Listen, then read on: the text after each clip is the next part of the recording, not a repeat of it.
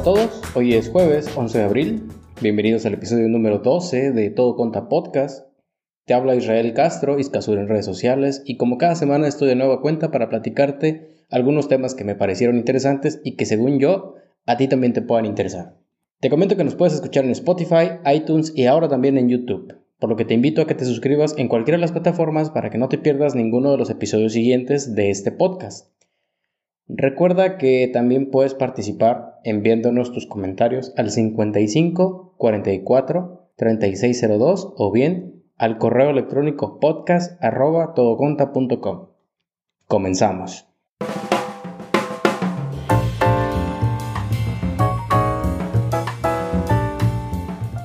La jefa del Servicio de Administración Tributaria, Margarita Ríos Farhat, dijo que si bien septiembre es sin duda el mes de la patria, marzo y abril son justamente los meses donde tenemos la oportunidad de demostrar qué tan mexicanos somos, por lo que pidió a los contribuyentes ser patriotas durante el mes de abril y que cumplan con su declaración anual para el ejercicio 2018, tal y como ya lo han hecho más de un millón de contribuyentes del 31 de marzo al 3 de abril, de las cuales el 92% tienen algún saldo a favor devolviendo hasta la fecha, en su conjunto, cerca de 3 millones de pesos.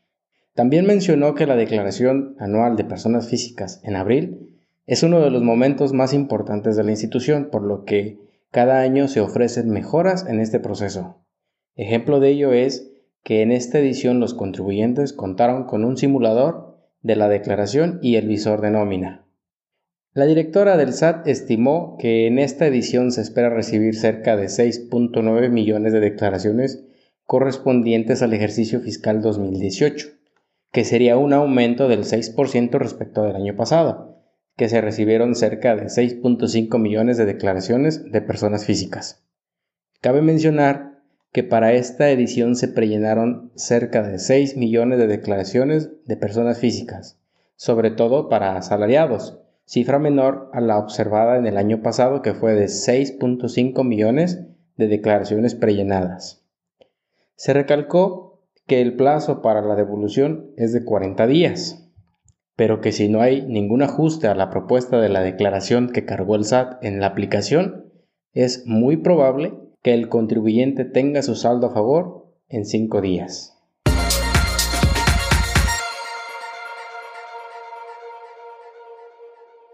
Sobre este último punto, es importante hacer algunos comentarios al respecto. Ya en varias ocasiones me ha tocado ver en distintas redes sociales y en lugares a donde acudo que muchos contribuyentes reportan que han pasado más de una semana que presentaron su declaración anual y que la autoridad no les ha devuelto su saldo a favor. Para ello debemos tener en cuenta varios puntos. El primero de ellos es que Primero que nada, debes revisar el estatus de tu devolución y averiguar el por qué la autoridad no te ha devuelto tu saldo a favor. Si presentaste tu declaración anual por tu cuenta y en ella seleccionaste que el saldo a favor lo querías en devolución, tu solicitud se considera que fue de forma automática y entonces deberás realizar lo siguiente para verificar su estatus.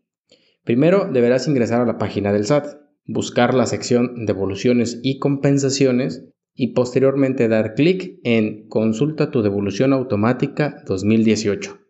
Para ello deberás ingresar tu RFC y contraseña o la firma electrónica del SAT. Una vez dentro te aparecerá un menú para que puedas filtrar la información y puedas consultar el estatus de tu trámite. En el tipo de solicitud deberás seleccionar devolución automática ISR y en el campo ejercicio seleccionas 2018. Y ya por último, te arrojará si dicha solicitud se encuentra pagada, en proceso de pago, en revisión o rechazada. Este sería el último que nadie quisiera tener, obviamente. Sin embargo, es importante saber la razón del por qué. Aún así, puedes consultar el detalle de cada una de las situaciones y darte cuenta del por qué está demorando.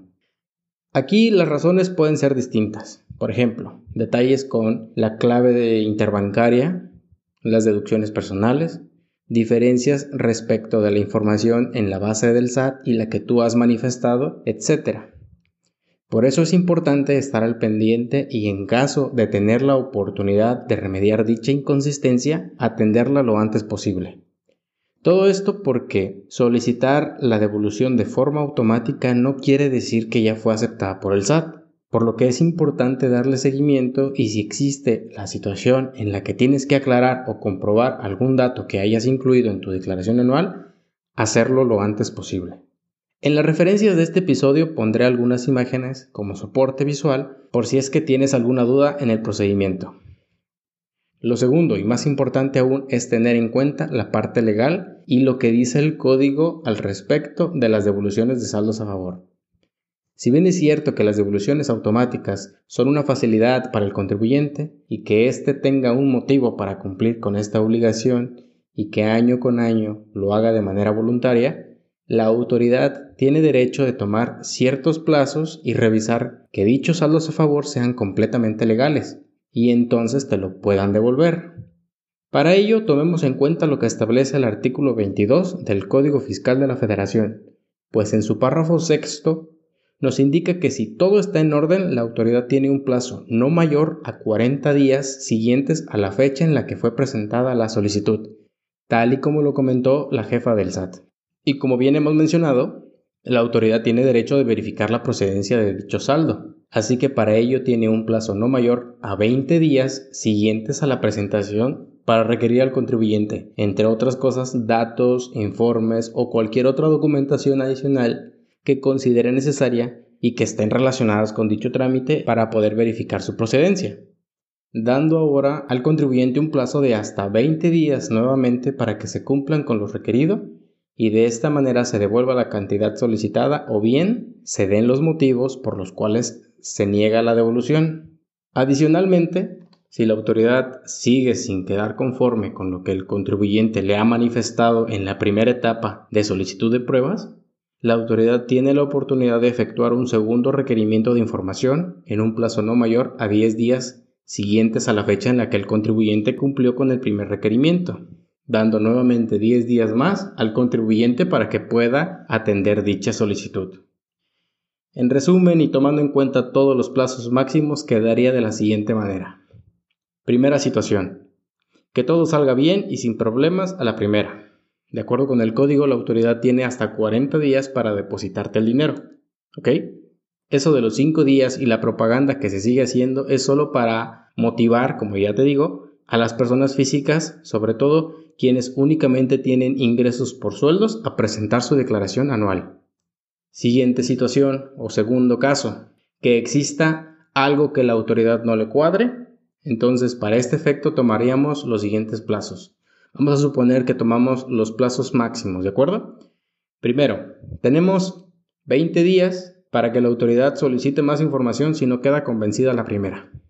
Luego tenemos 20 días más para que el contribuyente reúna la información o documentación que la autoridad solicite y disipe toda duda. Hasta aquí ya van 40 días. Posteriormente son 10 días más para que la autoridad vuelva a solicitar más información por si no queda convencida. Ahora, en mi caso, personalmente nunca me ha tocado llegar hasta este punto. ¿eh? Si me la rechazan o me la devuelven, queda en el paso anterior. Pero bueno, según las cuentas ya van 50 días. Y por último, 10 días más para que el contribuyente vuelva a presentar más información en caso de que así le convenga. Total son 60 días. Ojo aquí, si bien no lo mencioné y el código tampoco, cuando un ordenamiento legal no especifique si son días hábiles o naturales, se deberá entender que son días hábiles. Eso y que además debemos considerar los días que no se deben computar para los plazos establecidos dentro del artículo 12 del mismo Código Fiscal de la Federación. Así que, a partir de aquí, solo sería cuestión de saber qué fecha fue en la que se presentó la solicitud y empezar a contar los plazos que como hemos visto mínimo se puede llevar de dos a tres meses. Todo esto obviamente llevándolo al extremo. En mi caso te puedo decir que los plazos en los que me han devuelto los saldos a favor o me los han rechazado han sido plazos no mayores a un mes. Por ahí tengo memoria de una donde se tardaron casi dos meses, pero debe ser una única ocasión. Quizás los he complicado un poco con esto de los plazos, por lo que de la misma manera dejaré un gráfico en las referencias de este podcast donde te explicaré más o menos lo más detallado posible toda esta línea del tiempo que debe transcurrir para que la autoridad te devuelva un saldo a favor.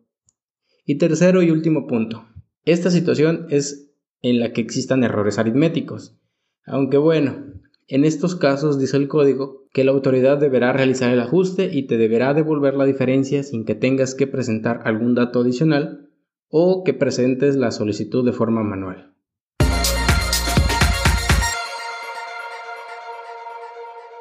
Ok, ya te devolvieron el saldo a favor. ¿Qué sigue? Algunos quizás pensarán, bueno, pues si la autoridad ya me devolvió mi dinero, lo más seguro es de que mi situación fiscal ya se encuentre completamente bien. Bueno, en la parte financiera te voy a recomendar que le eches un vistazo al canal de Pequeño Cerdo Capitalista, donde vienen varios tips sobre qué puedes hacer con este tipo de entradas de efectivo. Pero en la parte legal es bien importante tener en cuenta lo siguiente. De acuerdo con el mismo artículo que es el 22, en sus últimos párrafos, si mal no recuerdo es el 14 o 15, nos dice que si bien la autoridad fiscal ya procedió a la devolución de un impuesto sin ejercer sus facultades de comprobación, la orden de devolución no se considera una resolución favorable para el contribuyente. ¿Qué quiere decir esto? Que dicha situación no te da el respaldo como contribuyente de que tu situación fiscal sea intachable, sea buena o esté bien, pues, debido a que la devolución es el reconocimiento formal que se hace a un particular de una obligación tributaria y se actúa siempre bajo el principio de la buena fe porque el contribuyente declara de manera voluntaria el monto de las obligaciones tributarias. Por lo que, insisto, la devolución no constituye una resolución favorable porque no fue autorizada por el fisco, en términos prácticos, por así decirlo, sino que simplemente fue la reintegración de las cantidades señaladas como saldos a favor en las declaraciones presentadas por el contribuyente. En este sentido, no existe más trámite por parte de la autoridad que la simple comprobación de que se efectuaron los pagos de las contribuciones que el particular declaró haber hecho. Por eso, cuando las autoridades fiscales procedan a realizar la devolución solicitada sin ejercer sus facultades de comprobación, dicha orden de devolución no implica que la autoridad fiscal haya emitido una resolución favorable al contribuyente, por lo que en tal supuesto quedan a salvo las facultades de comprobación de la autoridad para comprobar la procedencia de la devolución más adelante y en caso de que te hayan devuelto una cantidad que no debían haberte devuelto o que no tenías derecho, la autoridad te lo va a requerir incluyendo además sus accesorios. Eso sin contar las sanciones a las que te puedes hacer acreedor en caso de que dicho saldo se haya dado por haber alterado o por haber presentado información falsa con tal de tener dicho saldo a favor. Allí el caso sí se vuelve más complicado, ¿eh? Hay que tener mucho cuidado con eso.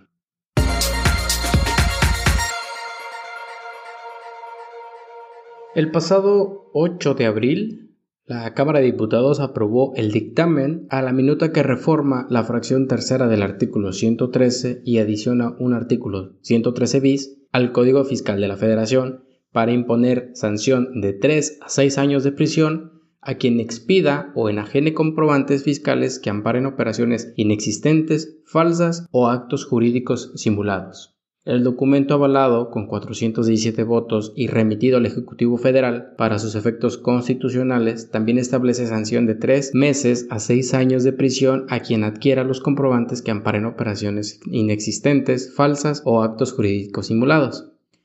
La presidenta de la Comisión de Hacienda y Crédito Público, la diputada Patricia Terrazas Vaca, de la bancada del PAN, expresó que la evasión de impuestos reduce el potencial de recaudación de cualquier administración. Cuando un contribuyente incurre en ciertas acciones de este tipo, es ineludible que debe ser sujeto a sanciones por parte de las autoridades correspondientes. Indicó que en los últimos años se han incrementado el número de empresas que emiten comprobantes fiscales que amparan operaciones simuladas mismos que se han utilizado con el fin de obtener un beneficio ilegal. Con esta reforma se pretende desincentivar la comisión del delito de emisión de facturas que simulan operaciones inexistentes, así como fortalecer mecanismos de vigilancia y control para erradicar la corrupción en la presentación de servicios o adquisición de bienes mediante el aumento de penas a quienes comercialicen facturas de operaciones inexistentes. Esta semana se publicaron la novena y la décima modificación a la resolución de modificaciones a la resolución miscelánea fiscal para 2018 y con ella algunos de sus respectivos anexos. publicadas el día 9 y 10 de abril respectivamente. Mira qué coincidencia. Eh, tenemos algunos puntos interesantes en ambas modificaciones que podemos destacar. Por ejemplo, en la novena modificación tenemos eh, lo relacionado con la aplicación al estímulo fiscal del IVA en la región fronteriza norte a contribuyentes que se les hubiera condonado algún crédito fiscal. También tenemos el tema relacionado con eh, los contribuyentes que celebraron operaciones con aquellos que se ubicaron en la presunción del artículo 69 del Código Fiscal de la Federación y por último, eh, lo relacionado con los tratamientos y estímulos fiscales que pueden ser aplicables conjuntamente con el estímulo fiscal del ISR en la región fronteriza norte. Y sobre la décima modificación tenemos el tema relacionado con saldos a favor de ISR de personas físicas y el uso de la firma electrónica en las devoluciones automáticas. Eh, lo relacionado con la emisión de CFDIs por concepto de nómina respecto del ejercicio fiscal 2018 donde recordemos que tenemos hasta el próximo 15 de abril para hacerlo. De eso ya hablamos en un podcast pasado. Creo que debió haber sido la emisión anterior, la 11.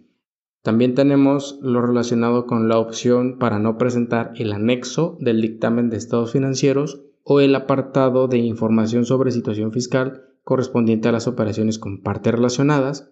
Y por último, información relacionada con el tema de los marbetes y precintos. Esto para el tema del IEPS en el, caso de las bebidas alcohólicas.